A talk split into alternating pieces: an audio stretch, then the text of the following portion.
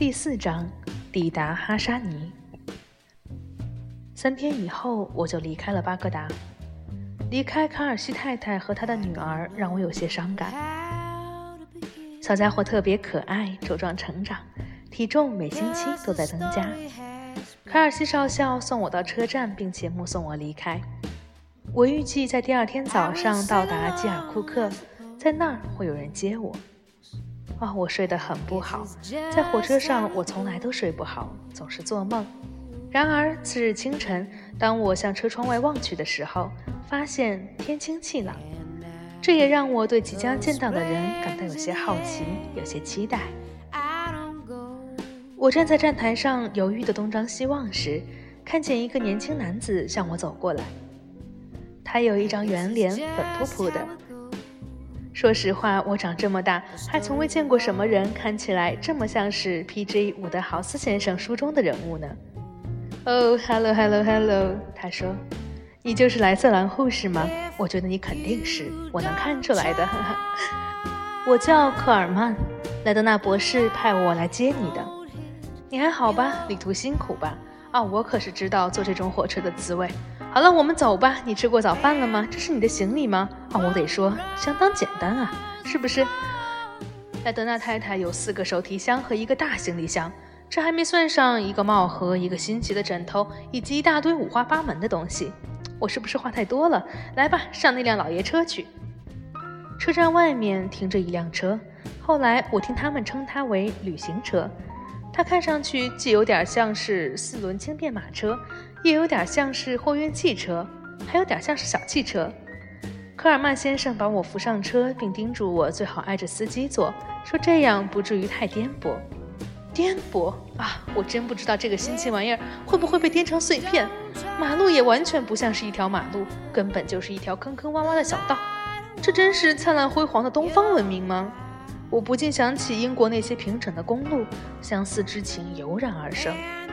科尔曼先生坐在我后面，他把身体向前探过来，冲着我的耳朵大喊：“这路况相当不错。”他喊这句话的时候，我们刚刚被颠起来，脑袋几乎碰到了车顶。而显然，他这句话是当真的。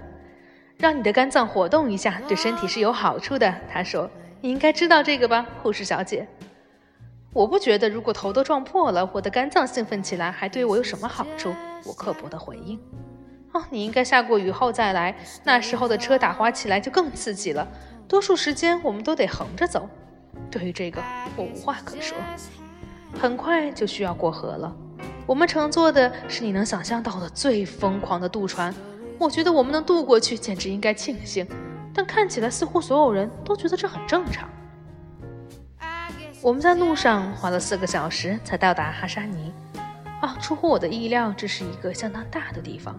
在我们过河之前，从对岸看这里也很漂亮，白色的尖塔耸立着，看起来像仙境一般。但是当你走过桥来的时候，这里就会显得有些不一样了。所有东西看上去都摇摇欲坠，破败不堪，散发着难闻的气味，泥泞满地，一片狼藉。科尔曼先生带我来到莱利医生的住处，他说医生正等着和我共进午餐。莱利医生还是像往常一样亲切。连他的房子都给人一种亲切的感觉。房子里有浴室，一切都收拾得焕然一新。我舒舒服服地洗了个澡。当我穿好工作服走下楼时，感觉好极了。午饭已经准备好了。我们走进餐厅，医生为他的女儿总是迟到表达了歉意。他进来的时候，我们刚好吃完一道美味的卤蛋。医生对我说：“护士小姐，这是我女儿希拉。”他和我握了握手，希望我的旅途还算愉快。然后摘掉帽子，冲着科尔曼先生冷冷的点点头，坐了下来。嘿，比尔，他说，一切都还好吧？莱利医生开始跟他说起一些即将在俱乐部举行的晚会之类的事情。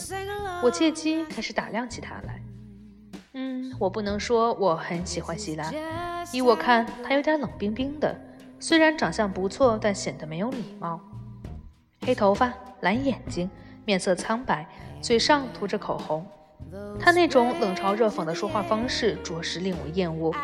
曾经有一个跟随我的实习生，就像他一样，虽然我不得不承认那个女孩干活很漂亮，但她的举止总是会惹怒我。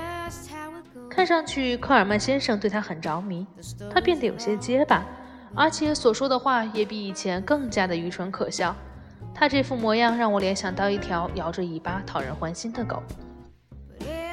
午饭以后，莱利医生去了医院，而科尔曼先生则要去城里买一些东西。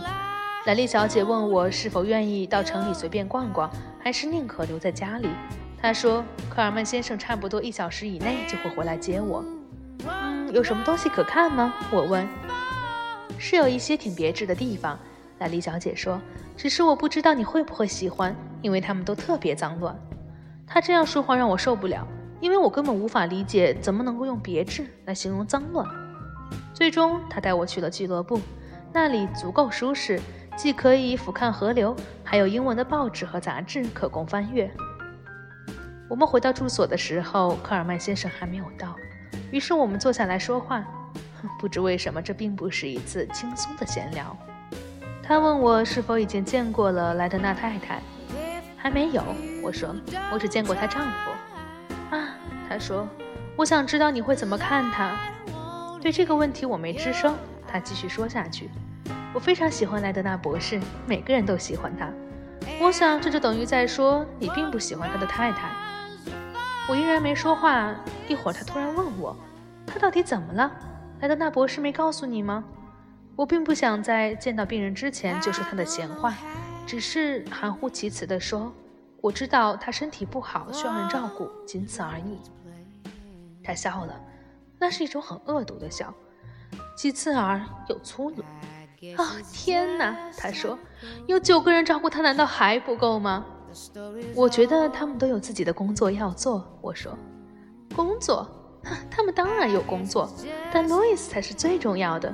他就是要确保这样。”没错，我心想，你就是不喜欢他。就算这样，莱莉小姐接着说：“我还是不明白他为什么要找一个医院里的专业护士。”我总认为找一个业余的帮手更对他的路子，他又不需要别人帮他测体温、数脉搏，然后把每件事情都做得滴水不漏。我得承认，我的好奇心被勾起来了。你认为他根本没病？我问。他当然没病，那女人结实的像头牛。亲爱的路易斯还没睡哦，他都有黑眼圈了，当然会有了，用蓝铅笔涂一涂就有了。反正只要引人注意就可以。让周围人都围着他转，为他大惊小怪。我知道他说的也不无道理。我曾经接触过不少多疑病症的病例，护士有什么没见过的？他们就喜欢让一大家子人围着他们转来转去伺候着。假如医生或者护士对他们说：“其实你什么毛病都没有，你看吧。”他们肯定先是不相信，然后就会大发雷霆。那个生气劲儿，绝对是要多逼真就有多逼真。当然。莱德纳太太很可能就是这种病人。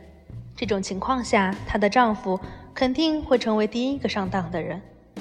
我发现，一旦涉及生病的问题，丈夫们总是表现得很轻信。但即使是这样，我依然觉得和我所听到的话不太吻合。就比如，他怎么也不会用到“安全多了”这种说法吧？很奇怪，这几个字一直在我脑海中挥之不去。想着这些，我问。莱德纳太太是个容易紧张的女人吗？比如说，她会不会因为出门在外来到如此偏僻的地方而感到紧张？天哪，有什么好紧张的？他们那儿足有十个人呢，而且他们还有守卫，因为要保护那里的遗迹啊！绝对不会的，她没什么好紧张的。至少，她看起来像是被什么思绪打断了，想了一小会儿，才慢慢往下说：“你那样说挺奇怪的。”为什么？前几天我和空军中尉杰维斯到他们那儿去，他们大多数人都到挖掘场去了。他正坐在那儿写信，我想他可能没听见我们来。平时领客人进去的仆人那天正好不在，我们就一直走到走廊那里。很显然，他是看见了墙上杰维斯中尉的影子，于是开始尖叫起来。当然，他后来道歉了，他说他以为是个陌生的男人。还是有点奇怪吧？我是说，就算是个陌生男人，也不用这么害怕吧？我沉思着，点点头。兰丽小姐沉默了片刻，突然又说道：“我也不知道他们今年都是怎么了，个个的都有点不对劲儿。嗯，约翰逊小姐看上去总是闷闷不乐，不愿意说话。大卫也是能不开口就不开口。当然了，比尔的嘴还是闲不住。不过不知怎么的，他那些喋喋不休的话似乎搅得其他人更烦。凯里的那个样子就像是有一根弦随时会崩断似的。他们都互相提防着，好像是……哎，我也说不清，反正就是很奇怪。的确很奇怪，我想。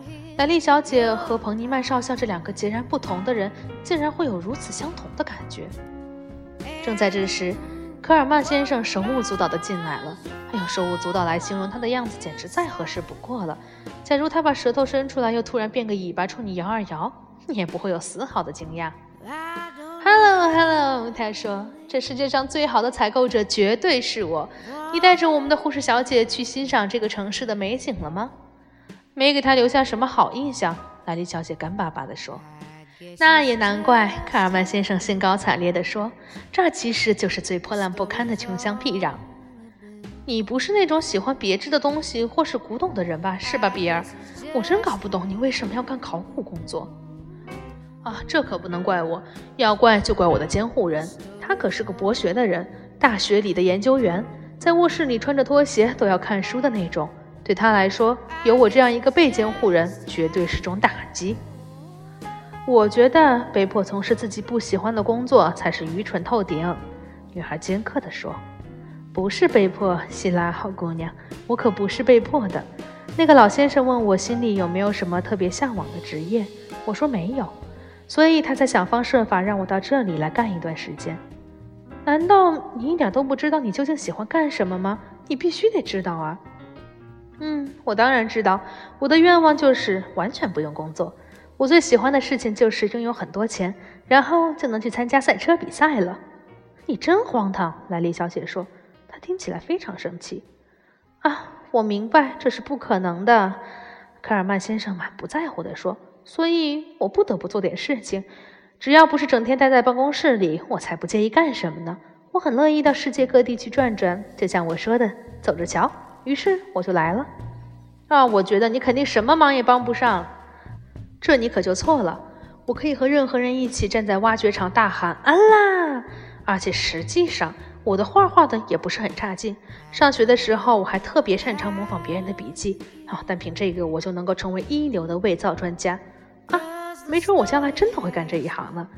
如果哪天你等公交车的时候发现我的劳斯莱斯溅你一身泥，你就会明白我已经上道了。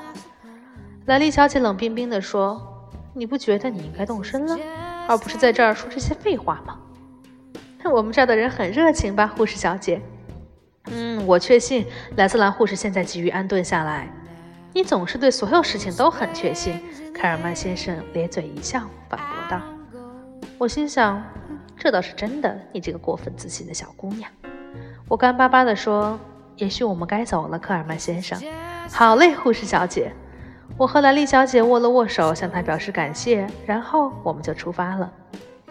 哎呀，这个希拉真是个招人喜欢的姑娘，科尔曼先生说，但就是爱责备人。我们的汽车开出城外，很快走上一条小路，路两旁都是绿油油的作物，这条路崎岖不平，到处都是车辙。大约半小时后，科尔曼先生指给我们前方河岸上的一片大土丘，说。亚瑞米亚遗址，我可以看见黑色的小人影在那走动，就像蚂蚁一样。就在我眺望的时候，那些人突然一起从土丘的一边跑下来。忠实的伙计们，科尔曼先生说：“是收工的时候了，我们在日落前一小时收工。”考古队的驻地就驻扎在离河岸边不远的地方。司机开着车转了个弯，颠簸着通过一道很窄的拱门。我们就到了营地的房子是围绕着一个庭院搭建的。起初的房间只占据了庭院的南边，还有几间不太重要的小屋子在东边。后来考古队在另外的两边又陆续的建了一些房间。由于房子的平面图到后来被证明有特别的意义，因此我在这里附上一张草图作为说明。所有的房门都对着庭院，大多数窗户也是如此。